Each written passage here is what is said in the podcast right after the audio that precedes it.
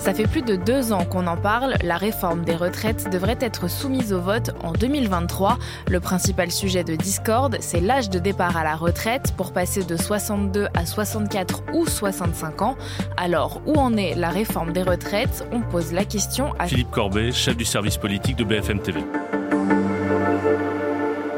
Le point central de la réforme des retraites que prépare le gouvernement, c'est le relèvement de l'âge légal pour partir en retraite qui pourrait passer à 64 ans ou 65 ans.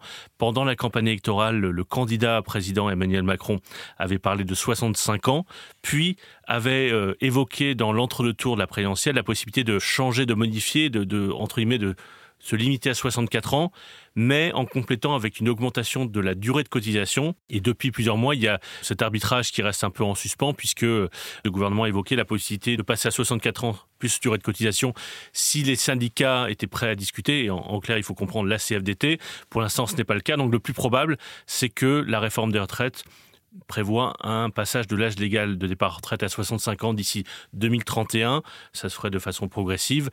Mais il y a d'autres choses dans la réforme des retraites, par exemple sur les carrières longues, c'est-à-dire ceux qui ont commencé à travailler tôt, les métiers pénibles. Il y a aussi la revalorisation des petites retraites à 1200 euros. Voilà, il y a différents aspects plus sucrés, entre guillemets, après cette grosse mesure salée qui est le passage de l'âge légal à 65 ans. Et euh, par contre, on entend parler de la réforme des retraites depuis avant le Covid. Qu'est-ce qui s'est passé depuis? Ce qui s'est passé, c'est que quand Emmanuel Macron a été candidat en 2017 et a été élu, il avait l'idée de tout remettre à plat, c'est-à-dire de refonder le système de retraite, de calcul, de savoir quelle retraite on toucherait. C'était un système probablement plus juste, en tout cas lui pensait qu'il était plus juste. C'est une réforme que voulait notamment la CFDT, mais qui a été compliquée à expliquer et que les Français n'ont jamais vraiment euh, compris.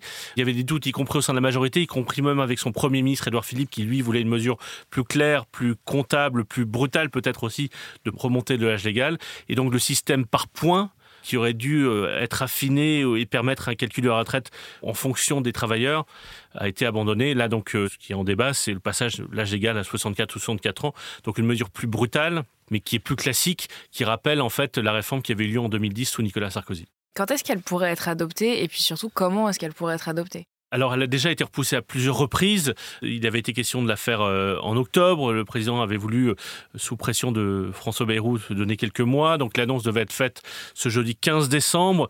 Et puis, finalement, on apprend au dernier moment que Emmanuel Macron a décidé de repousser des annonces au 10 janvier.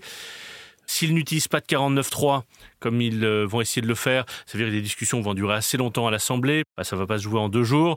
Ça veut dire que probablement, ils vont, vont pas réussir à tenir leur objectif qui était d'une entrée en vigueur de la réforme au début de l'été et qu'elle serait appliquée, euh, si elle est adoptée, euh, plutôt vers la, la fin de l'été. Donc, on peut s'attendre à des mobilisations très fortes et aussi de la mobilisation dépendra le curseur final parce qu'il n'est pas impossible qu'au finalement, Emmanuel Macron et Elisabeth Borne reviennent à, une, à 64 ans plus durée de cotisation s'il y a une forte mobilisation dans la rue ou s'il y a beaucoup de grèves.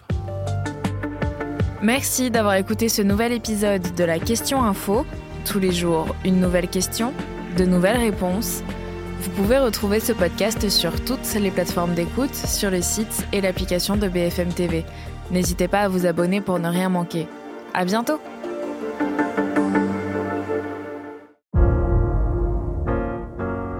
Vous avez aimé écouter la question info? Alors découvrez le titre à la une, le nouveau podcast quotidien de BFM TV.